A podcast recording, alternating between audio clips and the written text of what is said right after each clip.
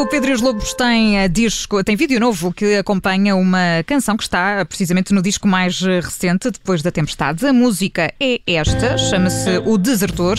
Vamos conversar já a seguir com o guitarrista e compositor Pedro Galhós, é o nosso convidado de hoje. Passa-me segredos para a sorte, afasta pronúncios de morte. E tu que tudo podes, eu sou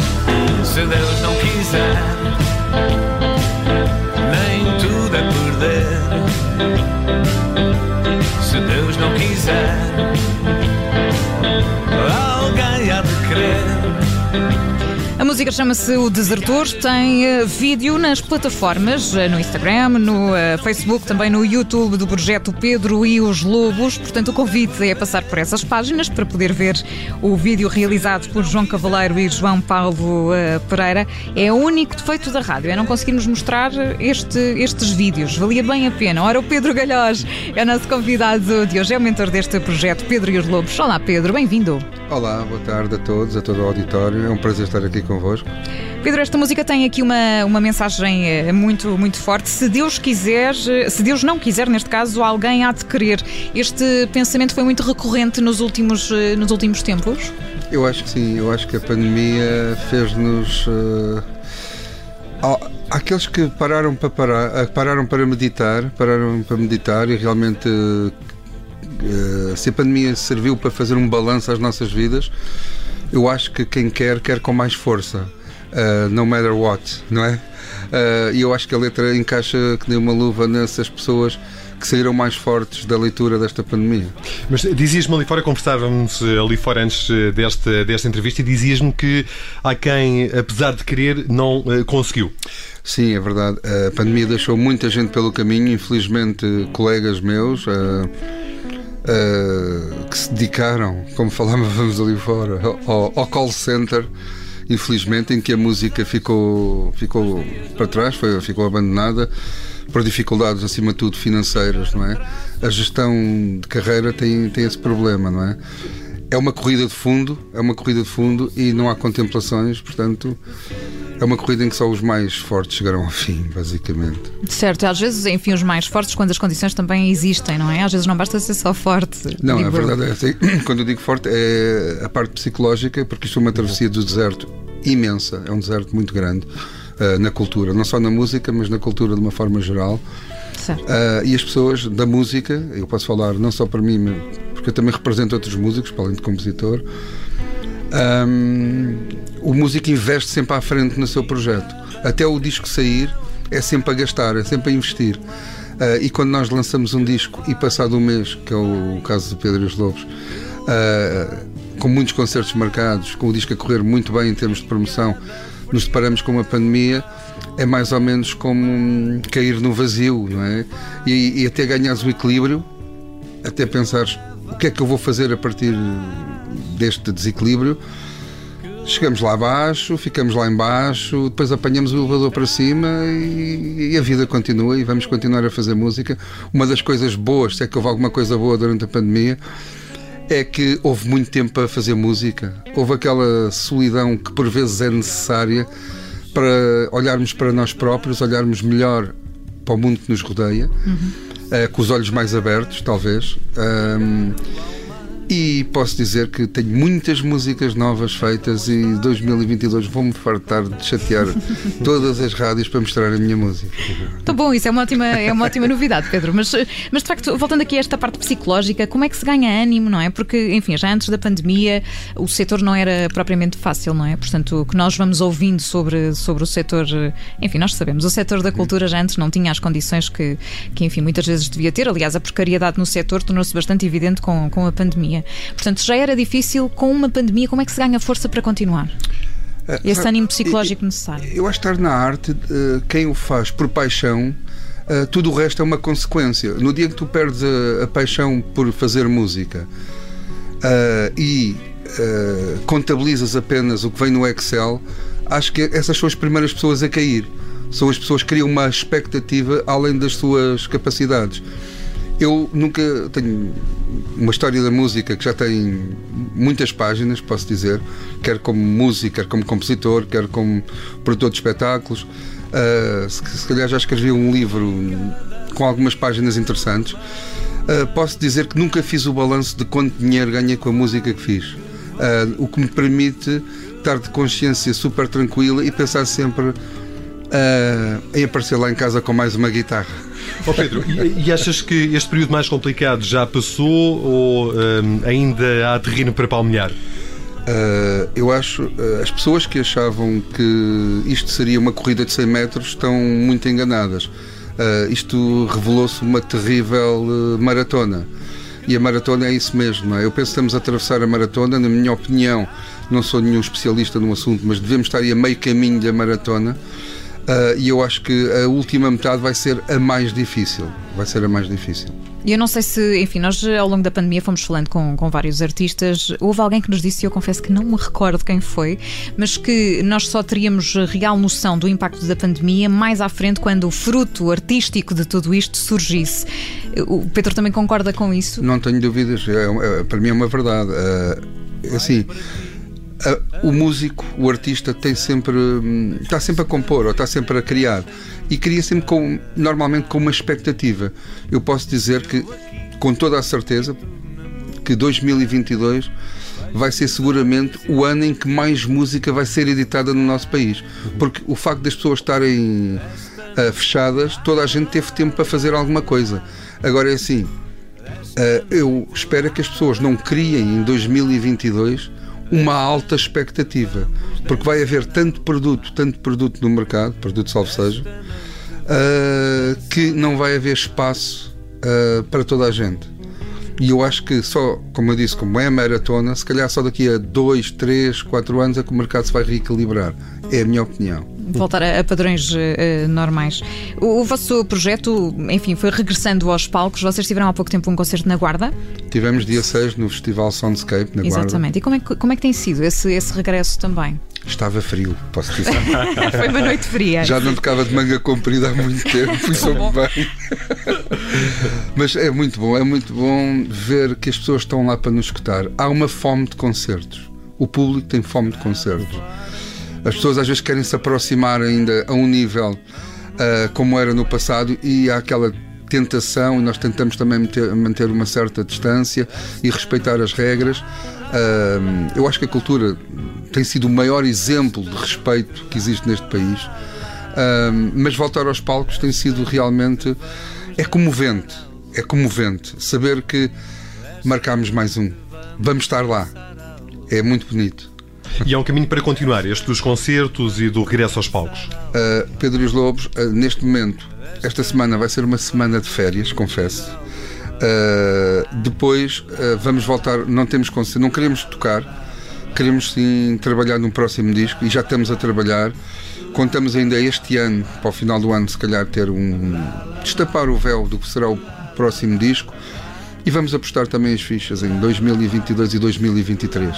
Então está tudo ainda, ainda é tudo é segredo, não, não se pode aqui revelar nada, vão voltar aqui às colaborações, que foi uma coisa que marcou muito o vosso. Uh, é assim, também, neste momento temos uma banda fixa. Eu uhum. gosto muito de colaborações. Não tem que ser cantores, podem ser instrumentistas. E tenho a certeza que vou lançar o desafio a alguns amigos ah, para colaborarem no próximo disco de Pedro e os Lobos, nomeadamente alguns instrumentistas. Portanto, fica já, isso é garantido, fica já, fica já revelado e, portanto, eh, 2022 vai ser um ano aqui cheio de música nova de Pedro e os Lobos. Portanto, claro que vamos querer ouvir tudo. Ó Pedro, é curioso, eu ouvi numa entrevista que, que deu há relativamente pouco tempo que só toca as notas que quer tocar, que faz música para exorcizar os demónios. O que é que isto significa exatamente? É a paixão que existe em ser músico, acho que é essa. Já me convidaram, sei lá, para bandas de covers, para bandas disto, para bandas daquilo, mas eu só me sinto bem a tocar realmente as notas que quero tocar. Nunca toquei música, nem nunca irei tocar, senão desisto, sinceramente, na expectativa ah, da parte económica ou de outra coisa qualquer que não a paixão por fazer música se sobreponha a essa paixão. Portanto, essa é a minha forma de estar na música, sempre foi. Já gravei muitos discos, já dei muitos concertos, já fiz muitas turnês em Portugal e fora de Portugal. E, portanto, aos 51 anos, ah, acho que a minha fórmula bate certo. Pelo menos para mim. Portanto, é assim que eu vou continuar. E essa faceta da música ser uma forma de exorcizar os eh, demónios?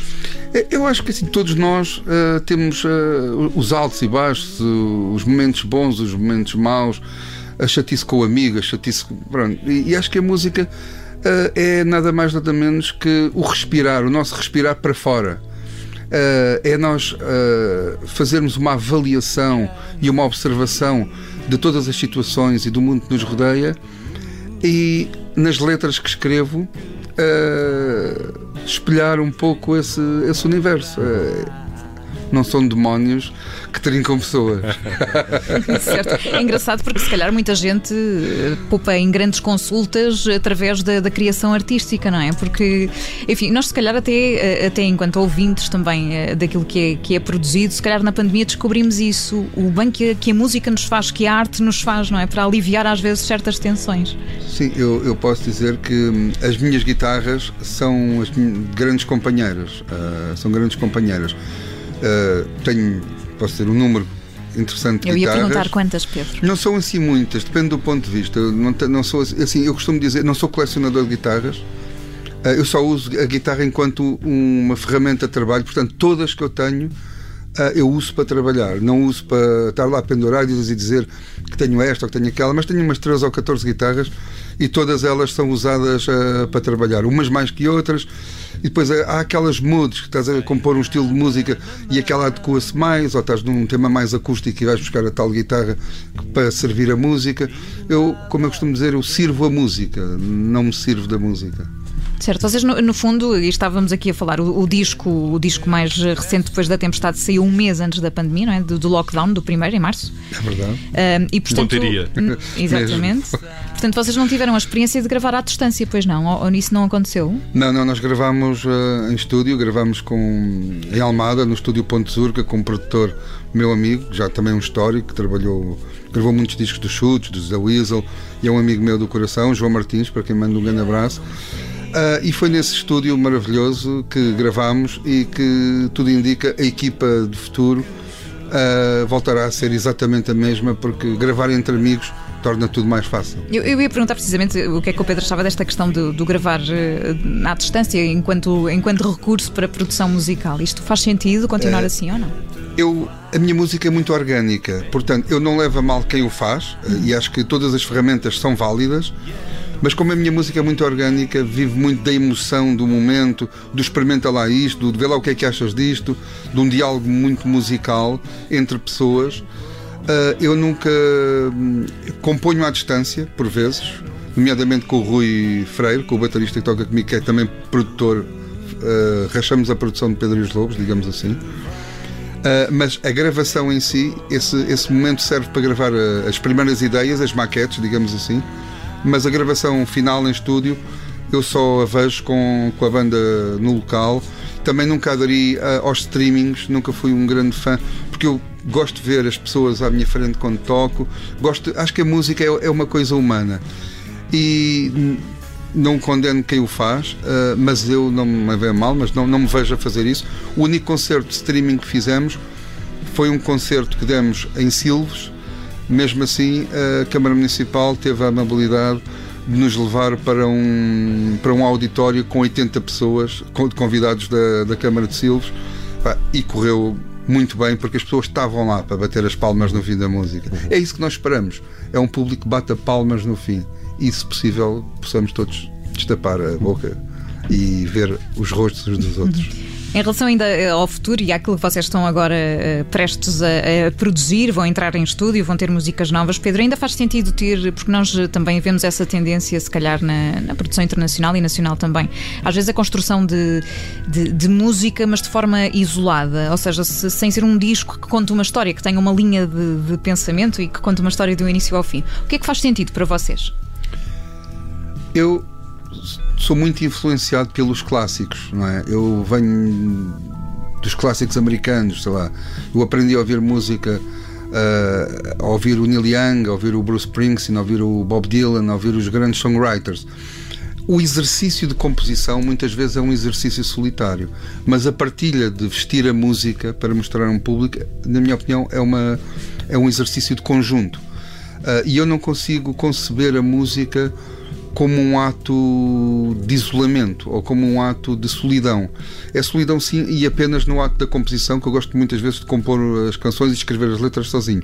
Mas a partir do momento que eu filtro o que gosto e o que vou mostrar aos meus colegas, passa a ser uh, de todos. De todos, não é? Uhum. Uhum. É assim que eu vejo a música. E portanto faz sentido ter uma linha narrativa, não é? Do início ao fim e que, e que sirva a todos sim, conjunto. Sim, sim. E nessa questão da composição, Pedro, como é que, como é que vai surgindo a, a inspiração e como é que, como é que vai compondo? É, é, algo muito orgânico, vai surgindo a qualquer hora. Nós às vezes temos essa ideia muito fantasiosa de que os artistas acordam às duas da manhã com uma ideia de uma letra. Isso acontece mesmo ou não? Uh, eu não? Eu não tenho um método único, não tenho um método único de compor. Uh, muitas vezes, uh, uma forma que eu gosto de compor, uh, imaginem aquela guitarra que tu já não vês há uns tempos, que está lá escondida na. A caixa está lá embaixo, é, é a última do, do monte. E tenho saudades daquela guitarra e por vezes à noite, olha, é aquela que eu hoje vou buscar. E eu acho que ela, quando há umas certas saudades de, de alguma guitarra, ou então quando estou alguns tempos sem tocar, e quando começas a sentir a saudade de compor, é quando normalmente sou mais criativo. É quando normalmente sou mais criativo. Uh, não tenho aquele método, ah, vou, escrevi a letra, agora vou fazer uma música. Uhum. Nem o inverso. Pode acontecer assim, já aconteceu, há canções, por exemplo, esta que estamos a ouvir, curiosamente, o Corro com o Vento. Eu peguei na guitarra e escrevi a música e a letra logo. Esta, por acaso é incrível, estamos a ouvi-la, e esta é uma daquelas que eu peguei na guitarra e, e, saiu música e letra. Portanto, eu não tenho aquele método, nem há aqui nenhuma bola de cristal, nem há nada espetacular. E há assim. estado de espírito mais propícios à criação artística? Uh, uma boa pergunta.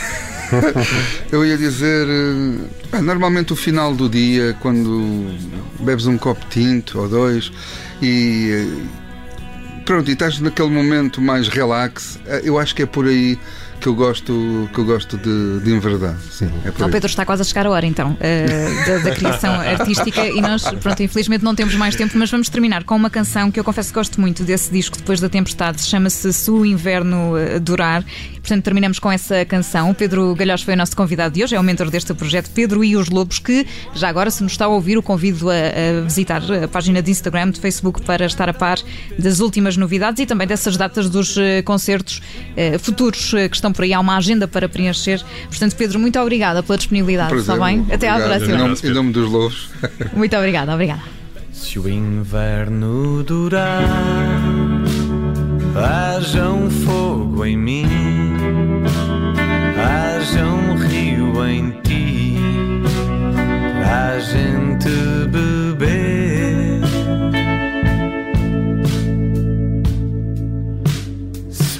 inverno durar, há histórias para contar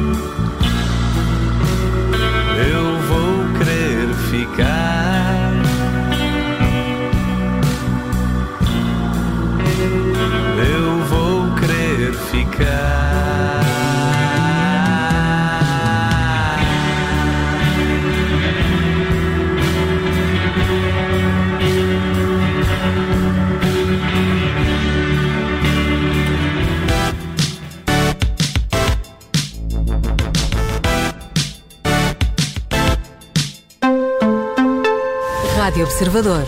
Olá, eu sou Ana Filipa Rosa. Obrigada por ouvir este podcast. Se gostou, pode sempre partilhá-lo com alguém e ouvir a Rádio Observador. Estamos online, mas também no FM. Na Grande Lisboa em 98.7 e no Grande Porto em 98.4. Obrigada.